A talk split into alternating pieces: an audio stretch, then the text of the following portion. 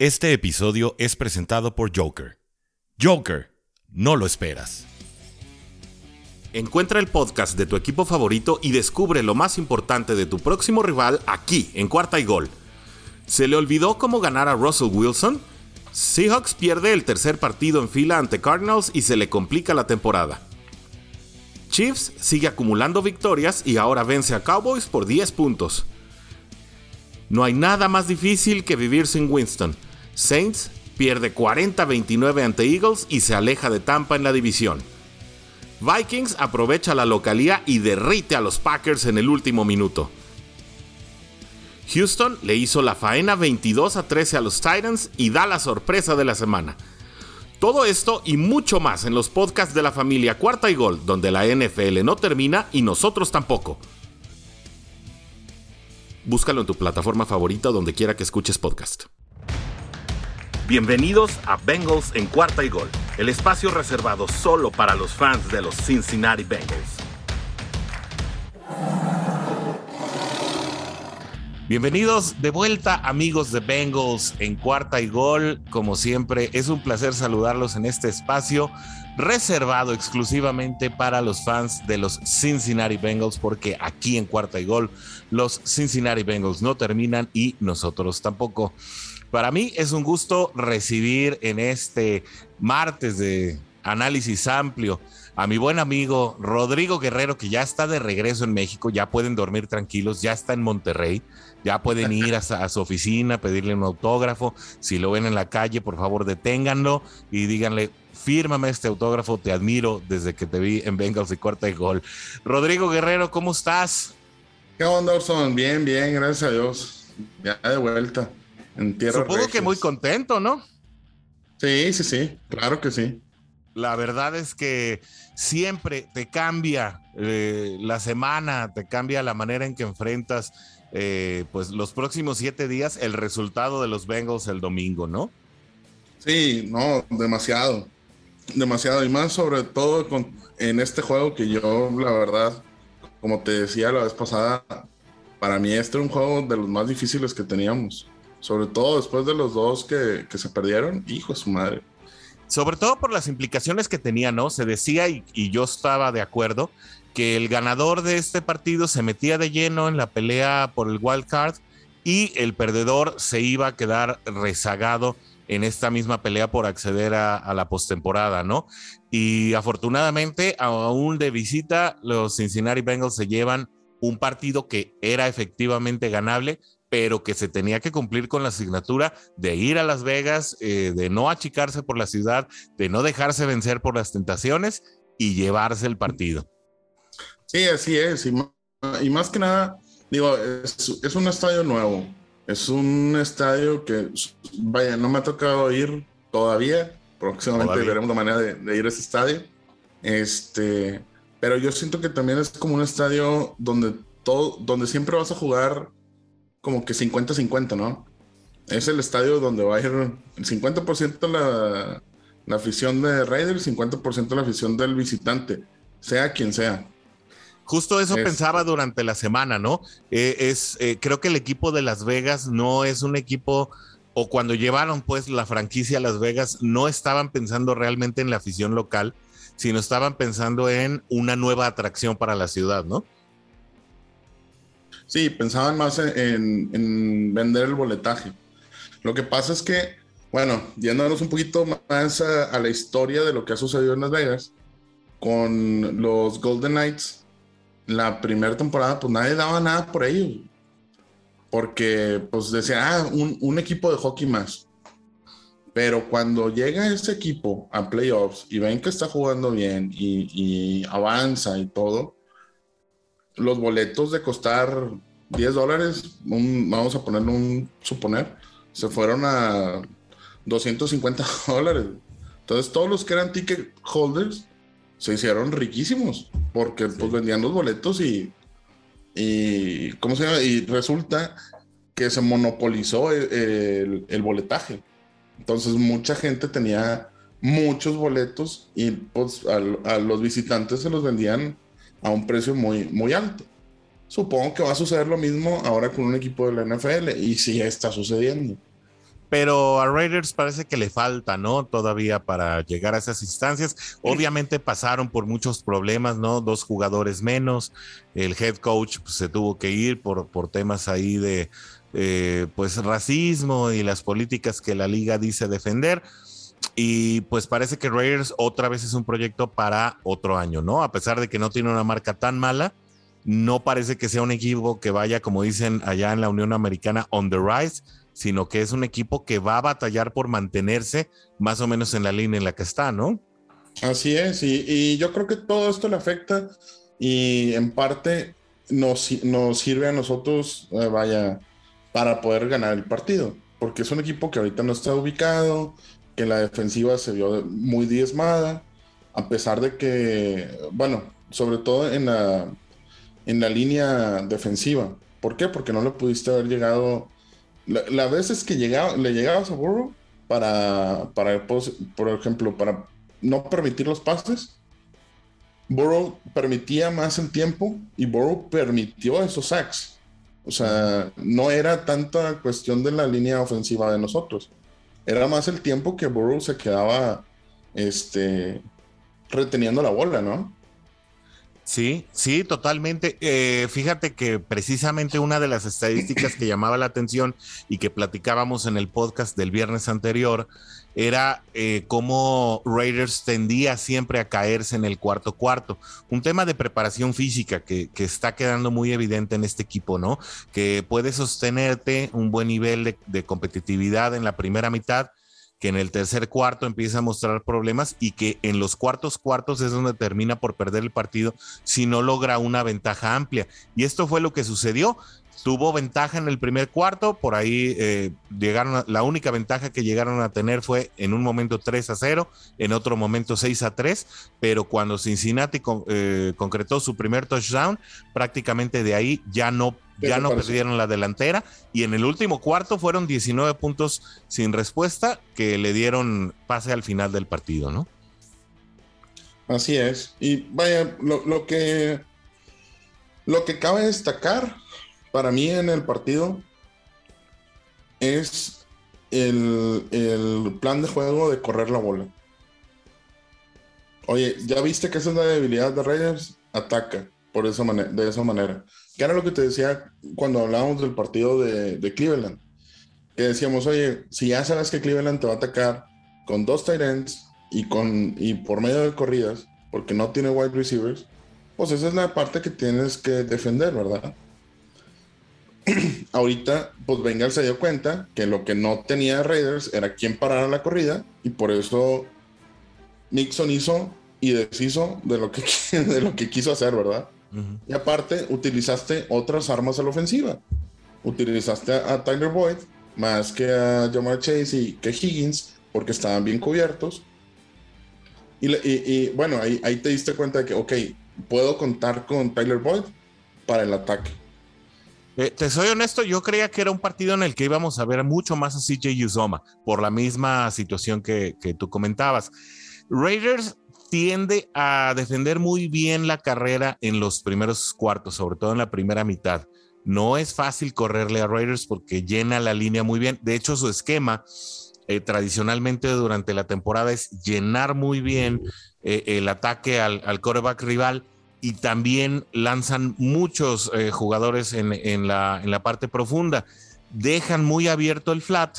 Normalmente encuentras uno o cero jugadores en el flat y ahí era donde yo pensaba que Boyd y Yusoma iban a encontrar oportunidades. Finalmente Yusoma solo apareció en dos ocasiones, la verdad fueron nueve yardas nada más para él, pero Tyler Boyd pues tuvo un partido notable ah, en el que solo le faltó anotar, ojalá hubiéramos encontrado la anotación, pero como bien dices, yo sí encuentro positivo que haya sido muy incisivo el plan de juego a la ofensiva en el juego terrestre porque le apostaron a pegar, pegar, pegar hasta cansar y fue lo que efectivamente sucedió. Hubo momentos, sobre todo en el segundo cuarto, en que Mixon no podía correr el balón. Hubo incluso momentos de, yardaje negativo por carrera. También cuando intentaron una reversible con Chase, no lo lograron. Pero fue tanto, eh, como dice el, dicho mexicano, ¿no? Fue tanto el cántaro al agua hasta que lo rompió.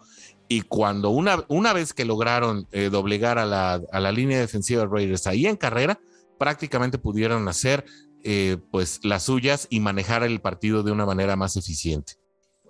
Sí, así es. Y digo, también la defensiva, yo digo, no sé cómo tú la viste, pero yo veo que se pusieron las pilas. Otra vez, no quiero volver a, alabar a, a Luan porque en ocasiones anteriores lo hemos alabado, pero Oye, se pusieron las pilas, se pusieron a, jalar. O sea, es más, viste a un Eli Apple que no habías visto en toda la temporada, güey. Yo creo que fue un partido bueno, ¿eh? Por parte de la defensiva. Sí, yo, para mí, aparte de, de, correr la bola, para mí la defensiva es la que gana el partido. Es la que permite que se gane el partido. ¿Por qué? Porque realmente yo personalmente vi un Burrow desconectado, como que andaba él en otra, en otra onda. A pues pesar de, que, de, que Boyd pudo haber corrido, vaya, pudo haber atrapado y avanzar y todo esto, pero yo vi a Burrow acá como que estaba en otra onda, como que no estaba concentrado en lo que, en lo que estaba haciendo. Y pues no sé, a lo mejor por eso corrieron mucho la bola. Eh, yo creo que Burrow estaba temeroso porque al final los dos edge rushers de, de Raiders son jugadores muy pesados, pero al mismo tiempo muy rápidos, son muy salvajes. Incluso, bueno, en una jugada en que lo capturaron, de, se vio ahí de repente cómo se doblaba la rodilla. Eh, Creo que todos nos asustamos porque justo la semana 11 fue también la semana en la que la temporada pasada se lesionó Burrow contra, contra el Washington Football Team. Entonces decíamos, semana 11 otra vez, no, por favor, que no caiga la maldición. Ya después cuando lo vimos en la bicicleta dijimos, eh, bueno, afortunadamente ahí está en la bici, eso quiere decir que podrá regresar. Y sí, regresó y terminó el partido. Te voy a dar un dato interesante. Estas, eh, eh, estas pocas yardas de Joe Burrow, que fueron menos de 200 en esta ocasión, son su marca de menos yardas en un partido que haya ganado en los controles de Cincinnati. Digo, también Joe Burrow con este partido solo ha ganado seis partidos con Cincinnati. No debemos olvidar que de los ocho que se han ganado en, perdón, de los 10 que se ha ganado eh, en el año anterior y este, en dos ocasiones em, se ganó sin Joe Burrow. ¿no? Uno fue el de Ryan Finley contra Steelers el año pasado y el otro fue el de Brandon Allen contra los Texans también el año pasado. Entonces realmente los seis de esta temporada más dos partidos de la temporada pasada son los únicos que ha ganado Burrow. De esos ocho juegos, este ha sido el partido en el que menos yardaje se ha eh, conseguido por la vía aérea. Ahora, te voy a hacer una pregunta a ti que te encanta la estadística. ¿Quién crees que sea el jugador, ya sea de la ofensiva o la defensiva, mejor calificado por Pro Football Focus de toda la escuadra de Cincinnati? A ver, a ver si nos puedes decir. Para mí es Hendrickson. Trey Hendrickson, no andas lejos, pero no es él. ¿No es él? No es él, pero sí está en el top 5. Sí, él, debe, entonces tiene que ser Sam Howard. Pues no, sí, eh, anda cerca, anda cerca, pero no es. Eh, fíjate que la sorpresa sí es una sorpresa muy agradable porque a veces no notamos a este tipo de jugadores. El jugador que mejor ha sido calificado dentro de los Cincinnati Bengals para Pro Football Focus en lo que va hasta la semana 11 eh, y que representa para ah, okay, 10 juegos. En general. Sí, sí, sí, en general. Tras 10 semanas es DJ Reader con una calificación de 85.2. el mejor jugador para Cincinnati. Es una posición muy discreta, ser, eh, ser el tackle eh, pues que encabeza la línea defensiva, sobre todo cuando estás acompañado de Larry Ogunjobi y de BJ Hill, que además han hecho también un buen trabajo pues imagínate, ¿no? Que un defensivo de esta categoría o en esta posición sea tu jugador mejor evaluado, pues sí te habla de, un aspecto positivo que se está haciendo a la defensiva, que como bien decías, sí fue un buen partido. Creo que no fue un partido arrollador como el partido contra Minnesota o como el partido contra Green Bay, en que la línea defensiva se veía muy feroz, pero por lo menos regresaron a un esquema de mucha efectividad en los profundos Em, de decencia en los linebackers, creo que ese sigue siendo el eslabón débil de la defensiva de Cincinnati y con una línea que sí, por momentos sí fue feroz como bien dices, con Hubbard y, Hendrickson, eh, pero que todavía, todavía sigue encontrando resistencia en las líneas ofensivas rivales. ¿Quieres, perdón, ¿quieres saber quiénes son los otros cuatro mejor calificados? Pues ahí, digo, ahí ya tenemos a Hendrickson, obviamente. Tenemos a este. Ah, Hopkins. Ahí está. Hendrickson, ahí está. ¿Sí? De este ¿Pero te refieres a este partido o te ah, refieres a toda la pues, temporada? ¿De qué estamos hablando? De toda, la, de toda la temporada. De toda la temporada. De toda la temporada. Sí. Pues vaya, Hendrickson ya me dijiste que ya está. Entonces faltan tres. Pero fíjate que no, no está en el top 5 Hendrickson, ¿eh? Y te va a sorprender eso. Si quieres, de una vez te digo y, te dejo adivinar los de este partido. También tengo los de este partido. Échale. Va. En, en, toda la temporada, el segundo jugador mejor evaluado es Joe Burrow con 82.5. Un muy buen promedio también. El tercero es Joe Mixon. Digo, ¿cómo no? ¿no? 81.3, es uno de, los mejores corredores en la liga, es uno del top 5, tiene 729 yardas hasta ahora. El número 4 es Jamar Chase, ayudado en gran parte por los partidos de las primeras semanas, que tuvo muy altas calificaciones. Y el quinto creo que te va a dar mucho gusto. Chido Aguzie con 75.4 de calificación. Sí, pues Chido Aguzie es, es la mejor contratación que se pudo haber hecho. Para mí, digo, no, no sé cómo, cómo haya estado ahí el tema de Dallas para haberlo soltado, ¿verdad? Pero para mí es una de las mejores contrataciones que pudo haber hecho Bengals en ese jugador. Y además muy motivado en Cincinnati, ¿eh? Entonces, ahora sí, échame tu top 5 de, del juego contra Raiders y lo comparamos ya con lo que Pro contra Raiders. Definitivamente tiene que estar Sam Howard, tiene que estar Hendrickson, tiene que estar Hopkins, tiene que estar. Eh, ¿Cómo se, me fue el nombre del otro? Williams. Y yo metería. No, por el juego, metería a Eli Apple. Bueno, pues 3 de 5. Yo creo que muy bien. ¿3 de 5? 3 de 5, ahí te va. Trey Hendrickson fue el primero con 89.1, como bien dices, pues es que dio un muy buen juego. Y ese strip sack de, casi al final que recupera a Sam Hubbard y que los pone en la yarda 35 para sellar el marcador, pues es, obviamente la jugada del partido para la defensiva, ¿no? Aunque ya el partido prácticamente estaba decidido. El segundo sí la Apple con 87.1, ayudado por la intercepción. El tercero es Jonah Williams. Ah, no, le atinaste a 4 de 5, ¿eh? Sí, Jonah, Williams. sí. Jonah Williams con 80.7. Tyler Boyd con 71.7. Ah, ok. Y Mike Hilton, fíjate, 71.6. Cuando no hablamos de los esquineros, quiere decir que hicieron un buen trabajo. Y sí, Mike Hilton prácticamente no se nombró. Eh, y tenemos que recordar que las trayectorias cruzadas son una de las jugadas favoritas de Derek Carr. Incluso en una jugada de cover 2 es precisamente en una trayectoria cruzada que queman a Logan Wilson que va, eh, que va sobre el ala cerrada y que bueno, simplemente no lo puede contener y eh, se logra un gran avance por parte de Raiders. Sí, pero la única que regalaron. Sí, pero vaya, pues Soner, no, no, no que sea un error. Esa era la jugada que se planeó. Sí, punto. Sí, su asignatura la falló, pero no fue un error. Ajá, no, no, sí, y ponle tú que la falla Vaya, Logan Wilson para mí no deja de ser un gran jugador. O sea, por ese, por ese error.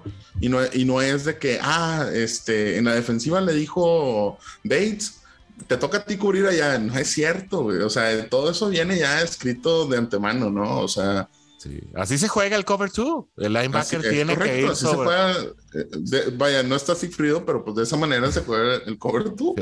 Sí, sí, sí, sí, Los linebackers tienen que cubrir asignaturas, ya sea fullback o a la cerrada, y, para ahí no hay, eh, no hay vuelta de hoja.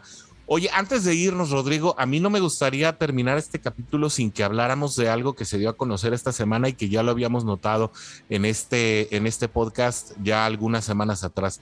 La disciplina de Cincinnati. Cincinnati es el equipo en toda la liga con menos castigos.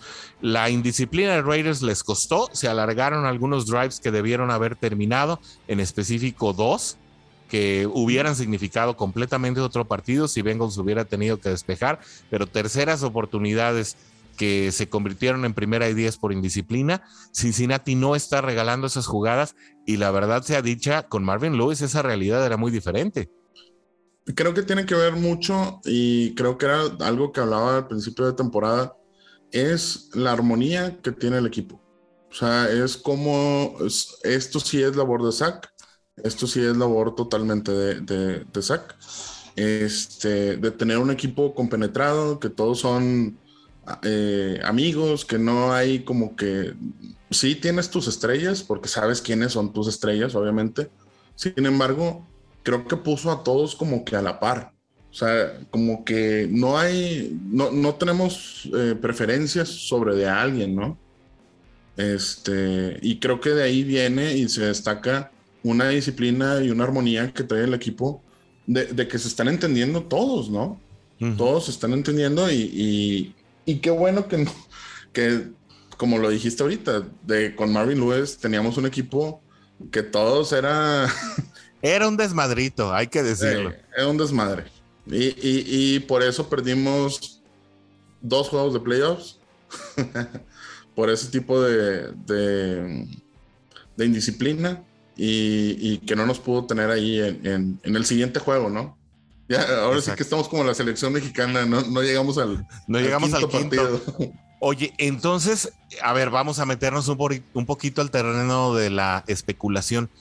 Entonces, yo creo que es precisamente este relajito del cual hablábamos y que se notaba mucho en jugadores como Bontas Perfect o Adam Jones que perdían la cabeza con mucha facilidad y regalaban esos castigos innecesarios, pero yo me voy a regresar a tres casos específicos. Andy Dalton, AJ Green y Carlos Dunlap, ¿no? Será precisamente, o, bueno, la filosofía que, se refleja en la disciplina que Bengals tiene hoy justifica eh, que en un momento dado, pues no se le haya permitido continuar a líderes de esa generación como lo fueron estos tres que ya mencioné. Eh, recordemos que AJ Green tuvo, la verdad, un desempeño muy misterioso desde que llegó Zach Taylor. Eh, incluso, bueno, pues un año completo lo pasó sin jugar. Eh, su último año, pues prácticamente jugó a medio gas o si no es que menos, cosa que no está pasando en Arizona. En Arizona está jugando muy bien y nos da muchísimo gusto por eso, ¿no? Pero será precisamente ese e, ese posible vestido roto, incluso en jugadores que no eran tan notablemente indisciplinados, eh, lo que buscaba Zach Taylor corregir? Yo, yo creo que era más que nada el que ya no entraban en el esquema de él. ¿Por qué? Porque Carlos Duna, digo, a pesar de que le pudimos haber agarrado mucho cariño, y a Gino Atkins también, digo, para, para mí Gino Atkins va a seguir siendo Gino Atkins de por vida, o sea, va a seguir siendo un, un referente de, de, Bengals, este, que a lo mejor hasta próximamente puede estar en el Ring of Honor, ojalá, ¿verdad? Digo, no, no, no es muy notorio, a lo mejor, pero creo que en cuanto a afición y, público en general, creo que gustó mucho, se ganó el corazón de la gente, etcétera, ¿no? Pero ya no entra en un esquema donde todo tu roster básicamente ya es, son jóvenes. Son jóvenes y, y Zach Taylor pues no deja de ser un joven, no deja de ser de los, de los em, coaches más jóvenes de la liga. Entonces, ¿qué, ¿qué, es lo que vas a creer? ¿Con, qué, ¿Con quién te vas a entender mejor? ¿A quién te vas a dirigir mejor? Con, con los jóvenes. Es, es, algo totalmente normal. Yo creo que Dunlap ya no entraba, Gino, que era lo que también les comentaba, Gino Atkins tampoco entraba, Andy Dalton, si querías darle un esquema o un equipo, armárselo al próximo quarterback, tampoco podía estar él, ni siquiera de backup. O sea, tenía que salirse totalmente del equipo, ¿no? ¿Por qué? Porque le ibas a dar toda la potencia y toda la fuerza al quarterback que venía, que en este caso, pues es Joe Burrow. Y, y la verdad, que era también otra cosa que, que les comentaba, el tener a AJ Green en Bengals nos hubiera costado bastante, nada más retenerlo, este, por el simple hecho de haber estado en Bengals, ¿verdad? Por, por, por haberle dado ese... Ay, ¿cómo se me fue el nombre de... Cuando le, cuando le das el, el el, eh, ¿La jerarquía o la posición? No, no, el tag. Cuando le, cuando le pusieron el tag, Ah, el franchise tag, sí, claro, cuando lo conviertes en jugador franquicia.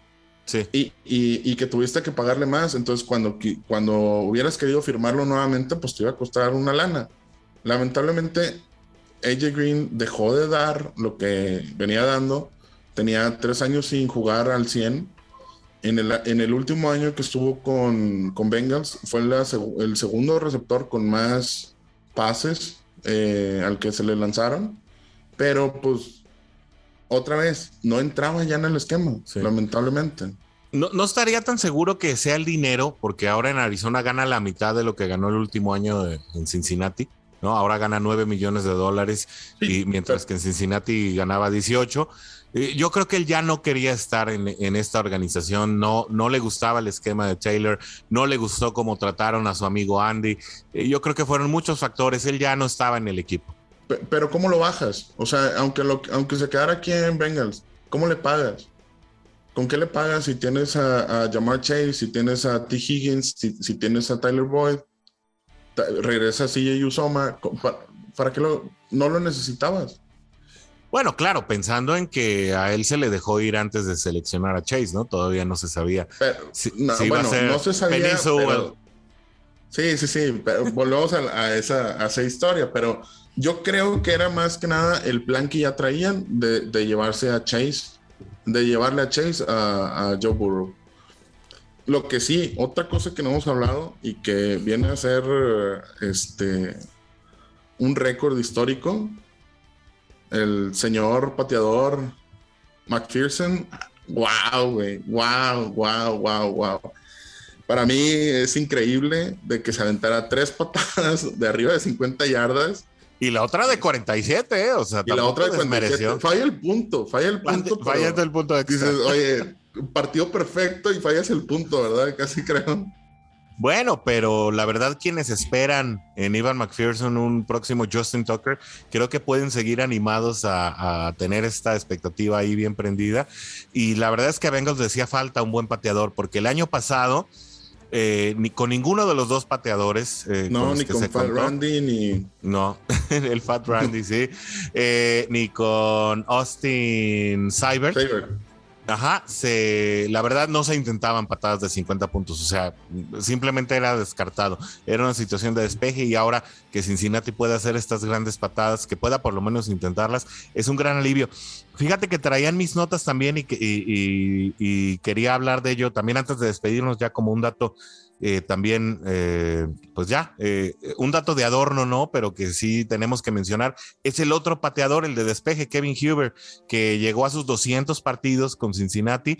Es un jugador que o un pateador que ha estado toda su vida en Cincinnati, nació en Cincinnati, jugó en los equipos locales, fue seleccionado por los Bengals y lleva ya 200 partidos también dando un nivel de despeje cuando es requerido bastante, bastante por encima de lo decente, ¿no?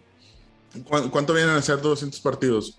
Pues imagínate, divídelos entre 16 porque esta todavía no se todavía no se completa, son 13 años. 13 años y 8 años? 13 años y lo que va de esta temporada, exactamente. ahí pues, ahí pues, no, son 13. Ah, bueno, sí, más o menos, sí, sí, sí. súmale lo que va de esta, ahí, ahí es el, es el único que quedó y que ha durado y que va a durar. Sí, a veces se nos olvida, ¿eh? Joe Mixon también fue seleccionado por, por Marvin Lewis y Tyler Boyd también, pero ellos sí se, se casaron con el proyecto de, de Zach Taylor y pues parece que, que hasta ahora les está rindiendo frutos porque tienen juego y son baluartes del equipo.